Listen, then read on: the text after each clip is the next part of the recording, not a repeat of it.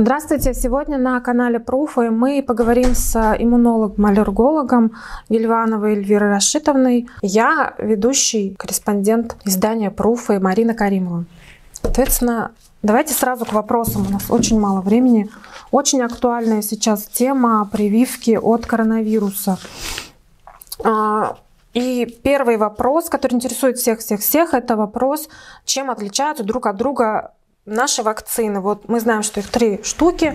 Спутник, э, Ковивак, Эпивак. Чем они отличаются, какая лучше, где достать? Ну, э, либо на какой вопрос вы ответите. Какая вакцина, как отличаются друг, друг от друга вакцины? Меня хорошо слышно? Ну, достаточно хорошо, разборчиво. Здравствуйте. Вообще на сегодняшний день в Российской Федерации мы работаем тремя основными вакцинами. Это первая вакцина с коммерческим названием «Спутник Ви Ган Ковид Вак», вторая вакцина – это «Эпивак Корона» и третья вакцина «Ковивак».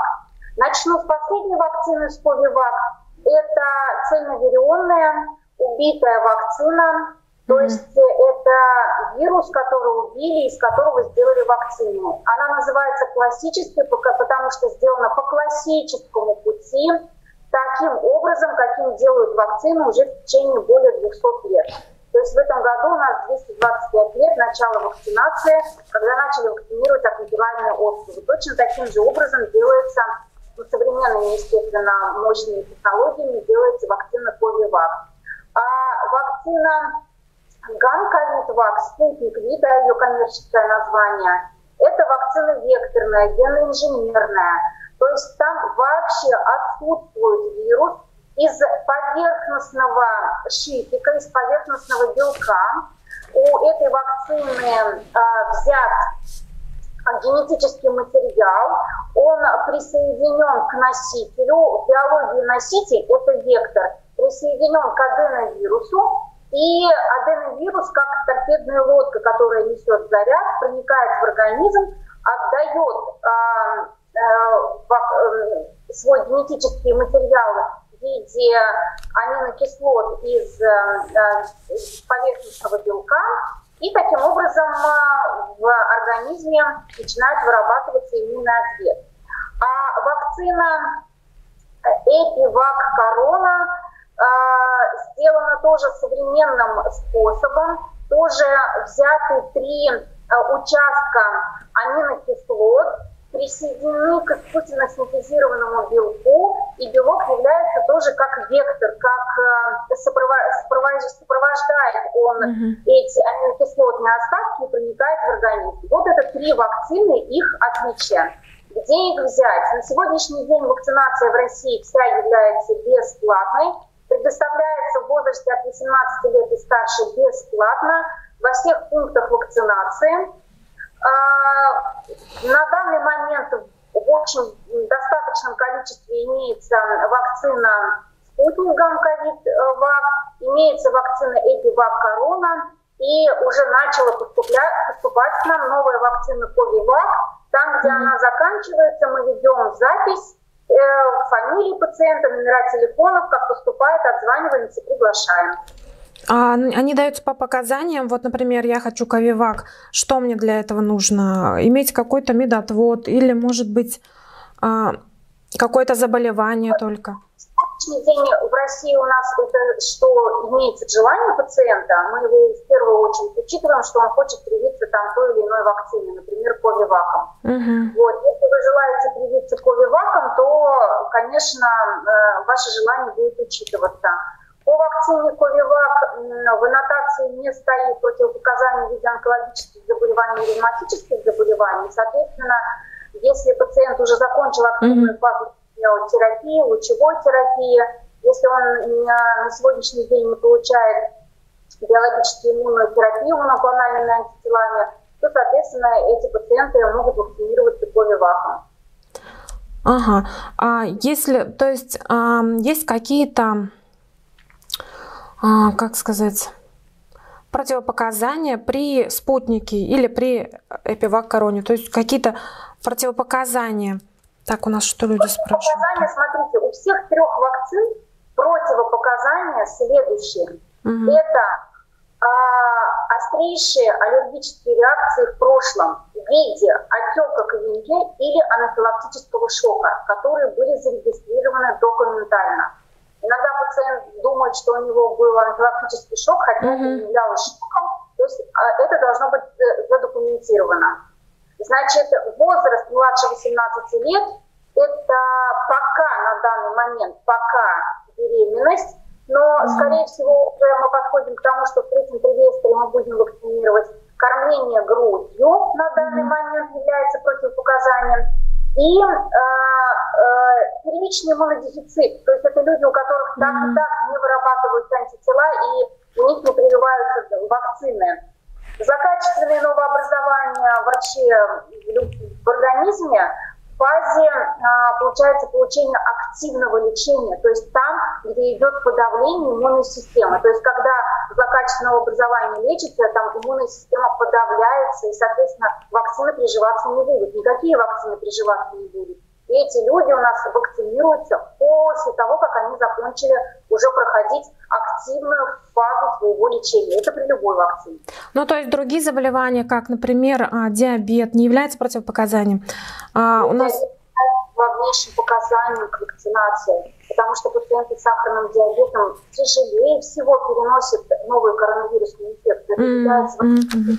Если у вас диабет, у вашего родственника диабет, это надо побежать в поликлинику делать прививку. Это касается второго типа или первого тоже? Оба. Можно ну, вакцинироваться. Тем более инсулин потребного. Mm. Потому что во время коронавирусной инфекции сахара начинают скакать неимоверно. То есть за угу. сутки такое сахара могут до 30 подняться, поэтому надо вакцинировать. Вот у нас э, читатели спрашивают, при сибарейном дерматите низкий уровень гемоглобина, цирроз печени, доброкачественная опухоль, миома матки. Э, делать ли, можно ли делать вакцину? То, что вы сейчас перечислили, не является противопоказанием для вакцинации. Угу. И уровень гемоглобина нужно смотреть какой. Если на нижней границе нормы то делать можно. Если сильно снижен, то нужно подлечить э, свой, свой э, поднять немножко гемоглобин, да, то есть если не 50, не 60, такие показатели, конечно, э, тяжелые они надо подлечить. То есть если у вас сегодня ваше любое-любое хроническое заболевание находится в стадии компенсации, то вы идете на вакцинацию. Если оно в обострении, вы доводите свое обострение до ремиссии, вы делаете так, чтобы вам было относительно благополучно, анализы хорошие, и вы вакцинируете. Угу. Также еще астма, астма заболевание такое. Да, бронхиальная астма. Хороший вопрос. Значит, уже про часть аллергических реакций я вам озвучила. Mm. Значит, другая часть аллергических реакций. Начнем с более простого, чем астма. Это аллергия на цветение, сена или лихорадка или полинос, который как раз сейчас идет те, кто болеет на деревья, то в данный момент уже деревья кончили цвести, можно идти вакцинироваться. Те, кто болеет на цветение трав, нужно закончить, дождаться их окончания а, цветения и после этого идти на вакцинацию. При бронхиальной астме необходимо, чтобы ваше состояние было относительно стабильным. Вы должны принимать назначенное вам лечение, то есть это а, ингаляторы или какие-то таблетированные специи, если вы их принимаете, но в основном это ингаляторы и утром принять свою дозу лекарственного средства, позавтракать и идти на вакцинацию. Ага.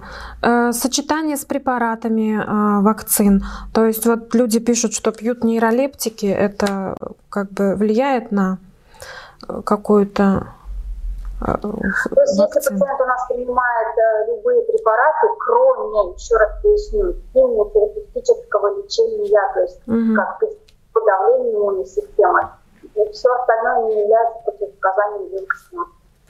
Угу. А такой вопрос есть. Влияет ли вакцина на ДНК? Интересно, каким образом она должна повлиять на ДНК.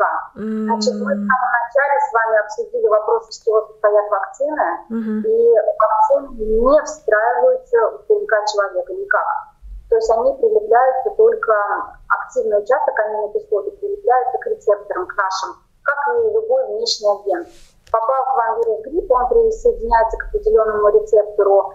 Кушали ли вы какой-то какой фрукт, овощ, на который у вас аллергия присоединяется к определенному рецептору. Здесь у нас в организме тоже известны рецепторы, куда присоединяется сам вирус, вот именно к этому месту, к которому присоединяется, есть определенное место в самом вирусе. Вот из этого места, из этого поверхностного шипика из белка, спайкового белка, то есть очень определенной области, определенного домена, взят генетический материал, и который перекрепляется только в определенное, определенный рецептор нашего организма. Угу. Ну, то есть такой же вопрос, то, что вирус тоже не влияет на ДНК? Вирус Сам коронавирус. Пока это не доказано, угу. что вирус влияет на ДНК. А, на данный момент как, с какими штаммами мы имеем а, дело в Башкирии, соответственно? Это индийский штамм, или, может быть, у нас уже свой российский выработался? Смотрите, вообще свойства всех вирусов, абсолютно всех вирусов, которые есть на этой планете, меняться ежедневно, мутировать. Это одно из основополагающих свойств вообще всех вирусов, чтобы они жили.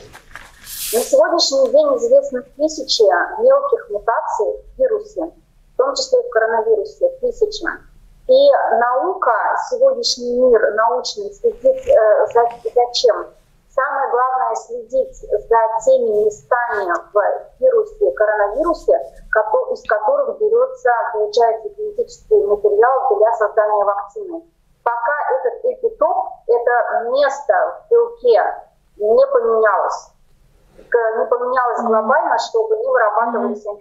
То есть пока это место более или менее у вируса стабильно. А, то есть мы не можем, а, можем не бояться о том, что вот а, спутник В был разработан там год назад, а штамм поменялся, вирус уже, да, да, да. вакцина уже не сработает. То есть мы можем не бояться этого. Угу.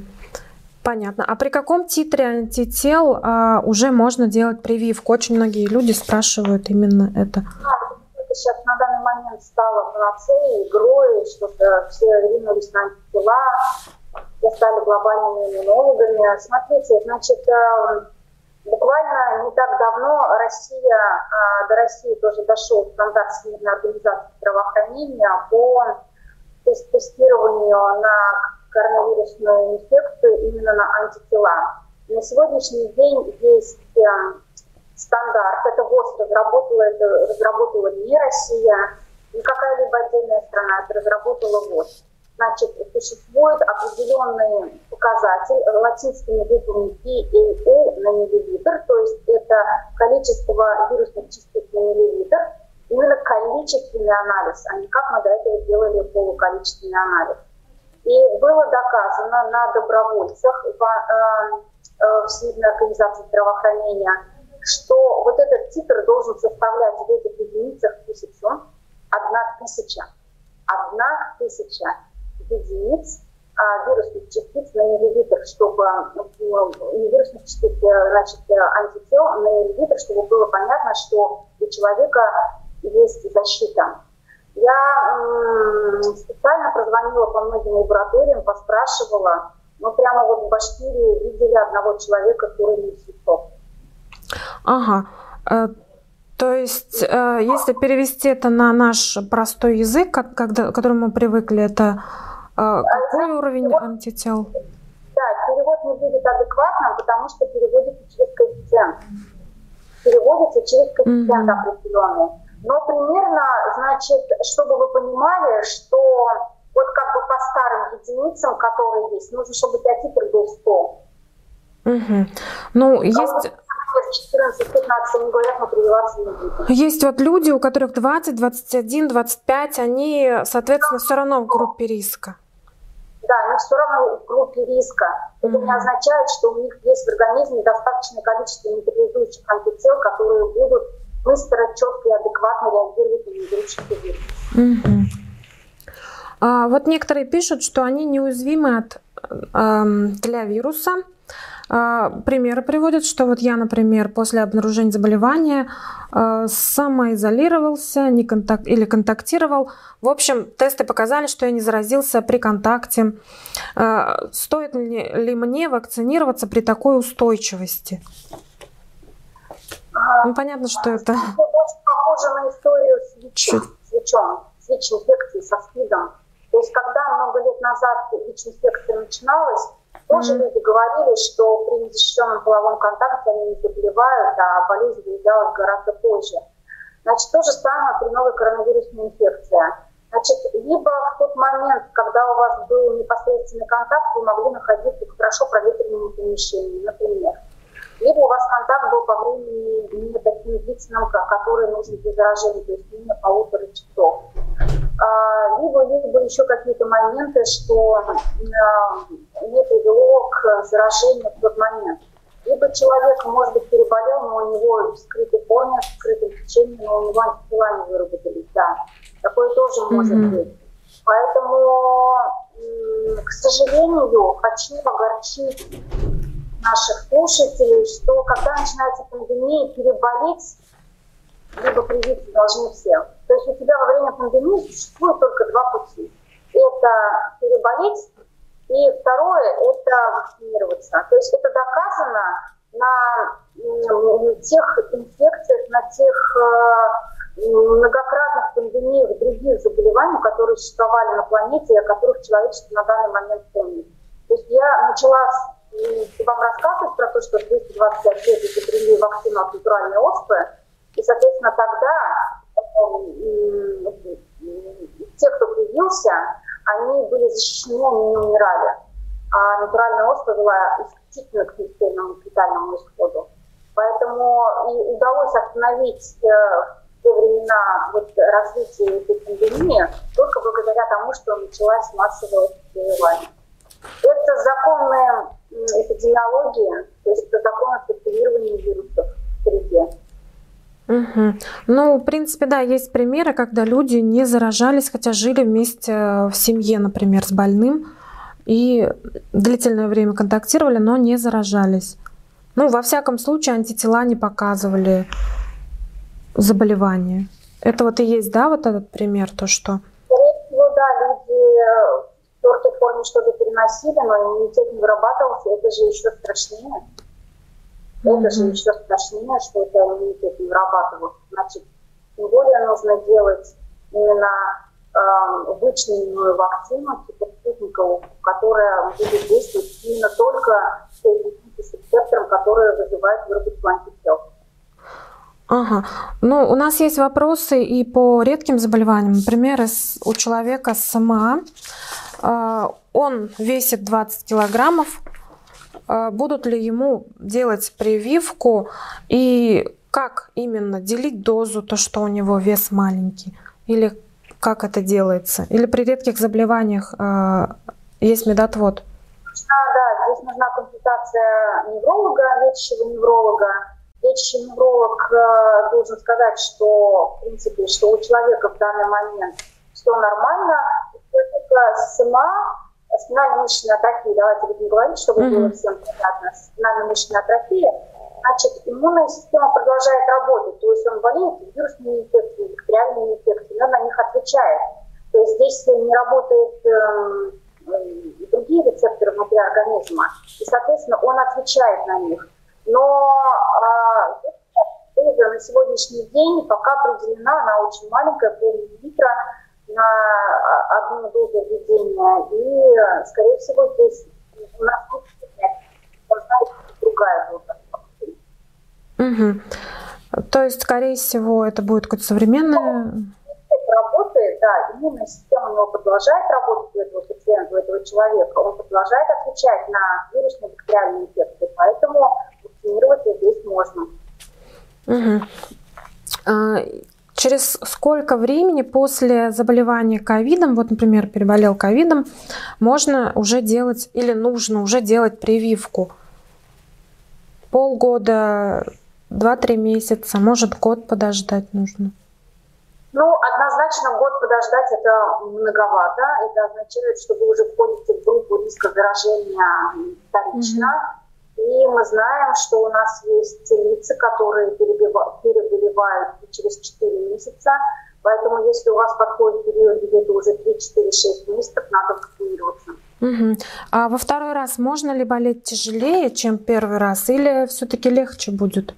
Если вот, например, просто коронавирусом заболел, а Если потом... без вакцинации мы на сегодняшний день видим, что второй раз болеть болеют а, не легче, а иногда гораздо тяжелее, чем первый раз. Бывает, что первый раз человек перенес какое-то, а на второй раз он заболевает уже с вирусной пневмонией, с стационарной помощью. А с чем-то это связано? С, с чем связано, в смысле? А, ну, может быть, это связано с тем, что а, другой штамм вируса, или, может быть, человек а, все силы отдал как бы на заболевание, первое, первое заболевание.